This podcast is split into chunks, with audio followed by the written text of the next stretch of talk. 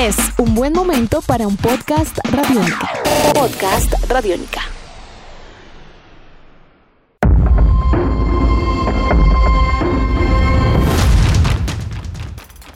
Amigos de Radiónica, sean bienvenidos a una nueva entrega de En Descarga Radiónica, este podcast donde nos encanta charlar y conversar con todos ustedes, con todos ustedes acerca de estos mundos maravillosos entre cine, televisión, cómics, videojuegos y mucho más. Mi nombre es Iván Zamudio, arroba Iván Zamudio 9 en Twitter, arroba piloto.espacial.3000 en Instagram y me encuentro con el hombre, el mismísimo hombre que en todas las redes sociales eh, se llama igual. Él es Diego Bolaños, arroba Diego Mao B. Pensé que iba a decir el hombre, la leyenda. La leyenda, el hombre.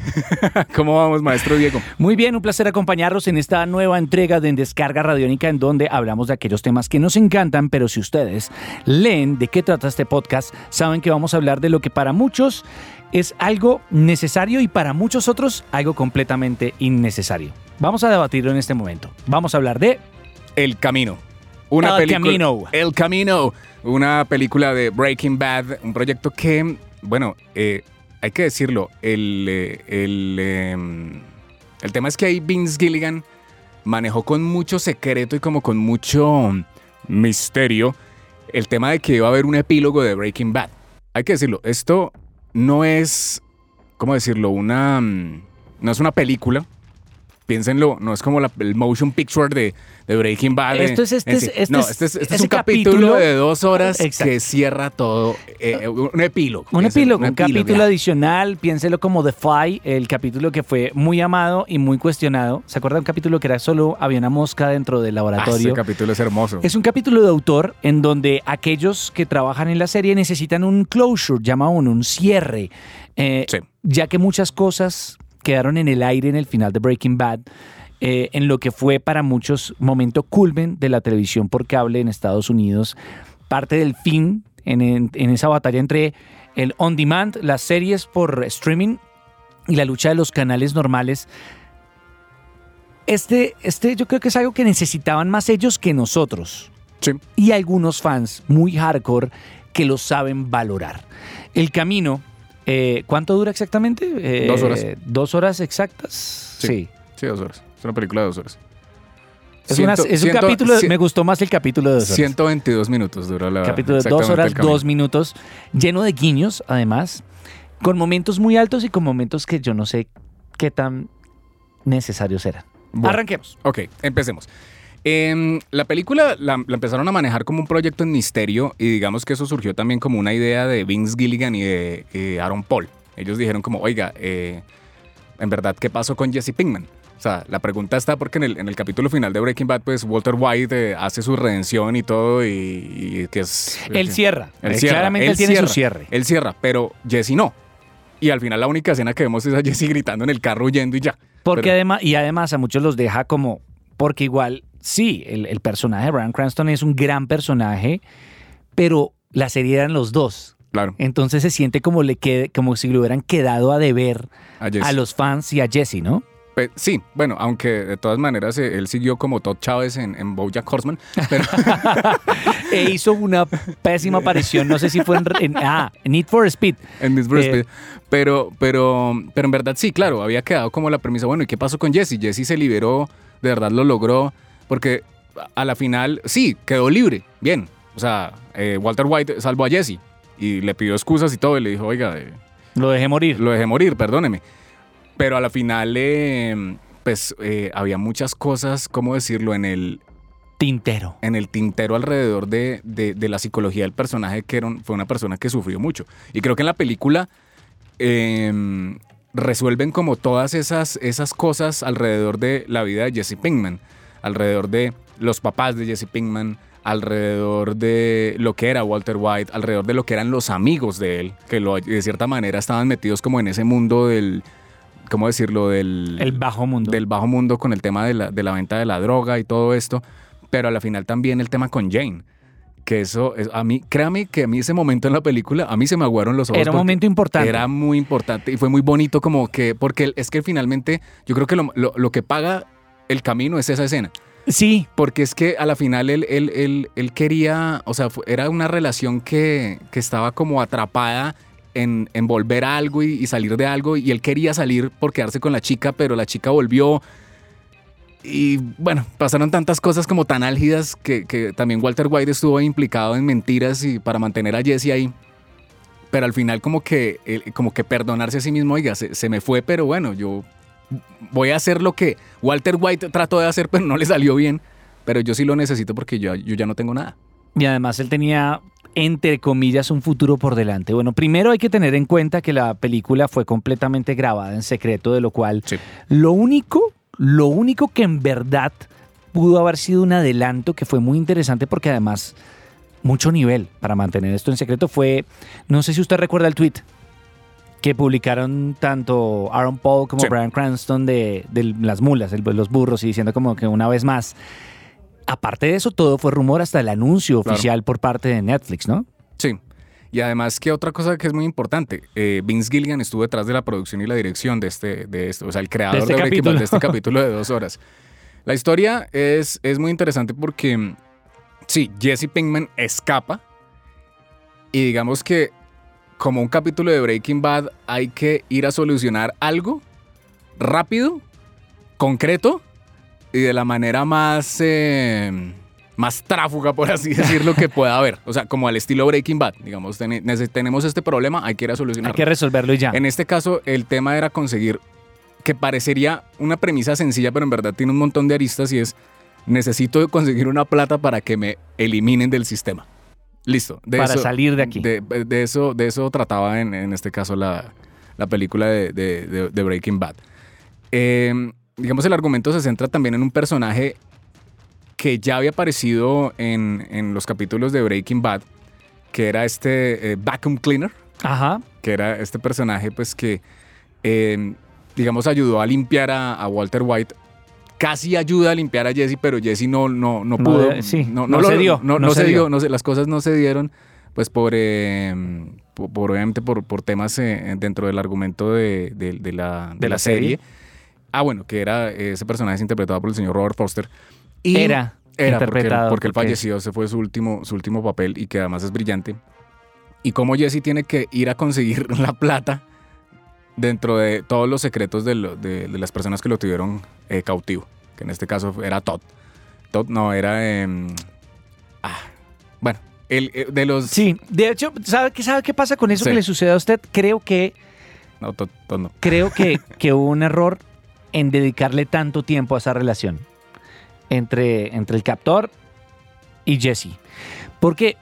Porque no le aporta demasiado a la trama el entender cómo al final se, desenvuelve- se desenvuelven las cosas. Es decir, eh, nunca a lo largo de la serie, pues no es algo que nos diera curiosidad de entender más. Sí me voy a entender, la relación Sí. entre ellos era una relación plana y clara, por más allá que el personaje tuviera otras capas y las pudieran explorar. Si usted me pregunta, era completamente innecesario dedicarle tanto tiempo a esa parte, que además es como toda la introducción de la película, dura casi la mitad de la película esa relación entre los dos. Entiendo que argumentalmente le aporta a la búsqueda del dinero, Sí. y a desencadenar los hechos que le siguen, pero creo que la película en serio toma rumbo cuando empieza a tener los guiños a otros momentos de la serie, a otros personajes que todo el mundo quería ver. Eh, eh, no sé, creo que el principio, yo cuando la veía decía, no me interesa ver esto. O sea, esto puntualmente no me interesa. Me interesa más resolver lo que viene en adelante. Eh, la relación con sus amigos, con su pareja, con Walter, eh, con The Vacuum Cleaner, me parecía interesante. Pero con el captor no sé. No sé usted, Samudio, si le pareció que valía 40 a casi 50 minutos de película ver esa relación entre ellos dos, porque además no le aportaba nada a la construcción del personaje. Es decir, no sentí que eso fuera determinante en cómo Jesse afrontaba su liberación. Sí, o sea, sí le entiendo el punto que de pronto pudo haber sido más corto, pues el tema de que, oiga, es que me pasó una cosa aquí, necesito ir a so- solucionar aquí un, un cadáver, ayúdeme. Es como una, una historia pequeña. Era una anécdota. Una anécdota. Es que además la película se construye un montón de anécdotas, ¿no? Sí. Pero digamos que eso aporta también a entender mucho el trauma de Jesse, pero pues es que eso ya se había visto en la serie. Exacto. Entonces eso como que... mm, Es decir, bueno. El trauma ya es obvio y es evidente. Eh, o sea, digamos que si uno lo... es decir, ¿usted aprendió algo de la relación de ellos dos? Pues, o sea, cuando uno lo mira así desde esta perspectiva, de pronto aporta un poco, no mucho, pues al tema de que, de que sí, a la- a- De que se- estaba roto. de que él estaba roto y Eso de está que, claro. de que lo habían torturado y que uno entiende por qué Jesse, más todo lo que cuentan en la serie, todo lo que le hicieron y que le hizo Todd, pues finalmente Jesse cogió las cadenas y lo ahorcó. Porque es que se ve con rabia Sí. en el último capítulo de la, de la serie. Entonces uno dice, bueno, sí. Pero en verdad eh, le, le entiendo su punto porque es que la primera hora de película es muy lenta. Sí, es muy lenta. Cuando ya arranca eh, la hora, minuto 61, Sí. la película y se pone, se empieza a mover más. Entonces uno... Y se vuelve interesante y uno, y uno entienda, entiende los cierres que va teniendo con momentos de su vida y los personajes que en sí, eso sí, lo marcaron. Claro. ¿Sí me explico? Son personajes que en serio lo marcaron. Y, y ya en adelante uno agradece muchas cosas. Es decir, la, la escena con su pareja y el momento Uf, en que le no, eso es lo analiza máximo. qué podía pasar después con sus vidas y entender, como usted decía muy bien, en- que si se hubieran encontrado en otro momento, en otro lugar, otra habría sido la historia, es muy bonito. Y ese cierre es, es agua a ojo, es decir, uno lo agradece. Es bonito. El, el- la- el flashback con Walter White, ¿no? El flash con Walter White es increíble. Es un totazo, Y sí. además es increíble por dos razones. Primero, porque lo mantuvieron en secreto hasta el día. Es decir, Brian Cranston fue muy claro en que no volvía a interpretar ese papel. Fueron claros en que él no estaba presente en la película. Es, es muy importante entender que en pleno 2019 lograron mantener en secreto hasta el día en que salió la película que Walter White volvía a aparecer Sí. En una escena inédita, claro, en otro momento de la serie, en donde a, a Jesse se le notan los años, ¿no? Reinterpretando ese momento Sí, del claro, papel. claro. Pero, pero fue muy bonito volver a ver esa diferencia y además un gran valor para Aaron Paul, ¿no? Eh, interpretar esos dos momentos de Jesse en donde se viera tan diferente el papel, ¿no? Se veía Claro. el pelado que no, que, que- que no le importaba nada, plata, que, que quería, quería- plata y sí. después ver el pelado roto que, el man, el hombre roto que solo quería alejarse de eso. Eso sí fue muy ganado. Esa escena es increíble, ¿no? Sí. No, y, y la conversación que ellos dos tienen ahí desayunando, ¿no? Que, que dice, ¿qué te gusta? ¿Qué quieres hacer? O sea, como que todavía está ese Walter White que, Que le importa. que era un hombre puro, ¿sí? sí, O sea, que no se había, eh, no, no había sido, mm, no había tenido como ese punto de corrupción de que se había dañado por la necesidad, pero que todavía quería como que, oiga, eh, Tú todavía puedes hacer algo usted- con yo esto. le di clase a usted, recuerde, usted qué quiere hacer, qué le gusta, qué le interesa. Eso creo que fue muy importante, Sí. además muy especial. Eh, Aaron Paul eh, dice que la grabación fue un momento muy especial. Hubo gente que no hizo parte de la película, que hizo parte de la serie y, e invitaron y pidió estar allí solo para poder volver a revivir lo que habían construido juntos con una de las series más importantes de la historia de la televisión.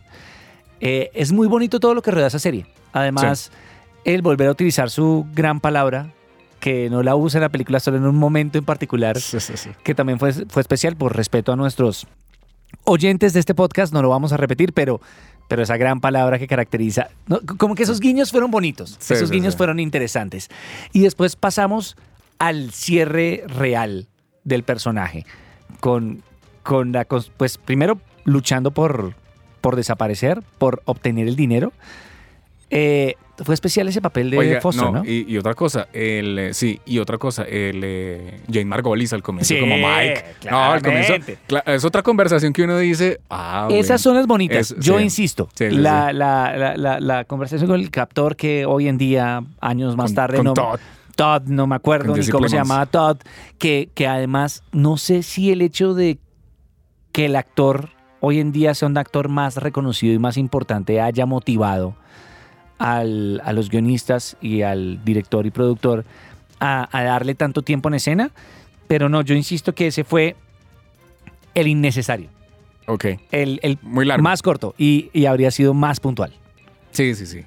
Es verdad. Igual faltaron, de pronto hubieran faltado más, más apariciones, ¿no? Pues tantas cosas que se pudieron haber eh, manejado como lo ha venido, por ejemplo, haciendo eh, Better Call Saul, ¿no? Que ha Sí, metido, sí, sí. me- metiendo personajes y todo esto.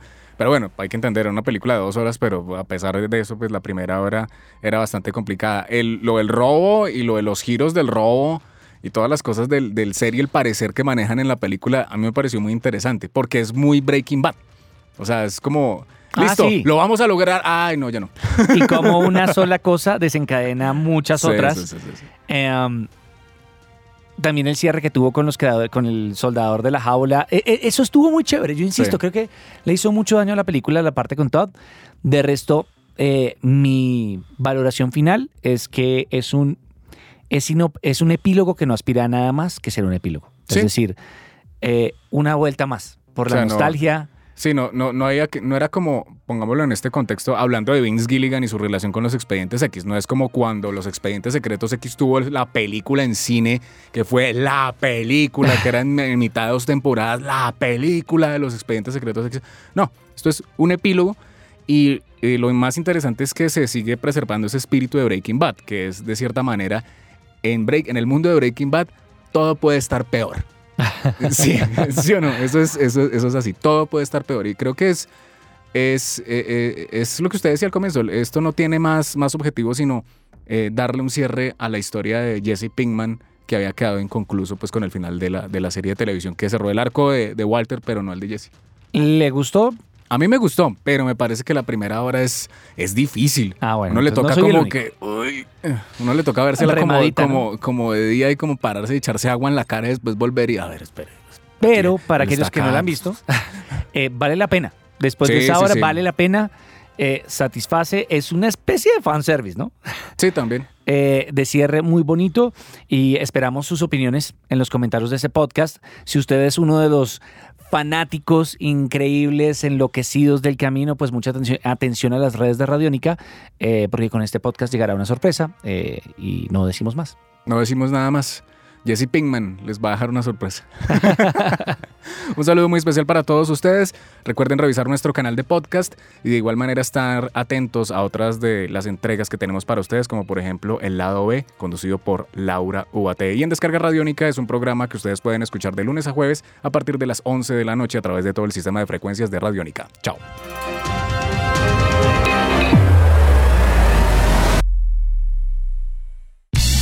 Nuestros podcasts están en radionica.rocks, en iTunes, en RTVC Play y en nuestra app Radionica para Android y iPhone. Podcast Radionica.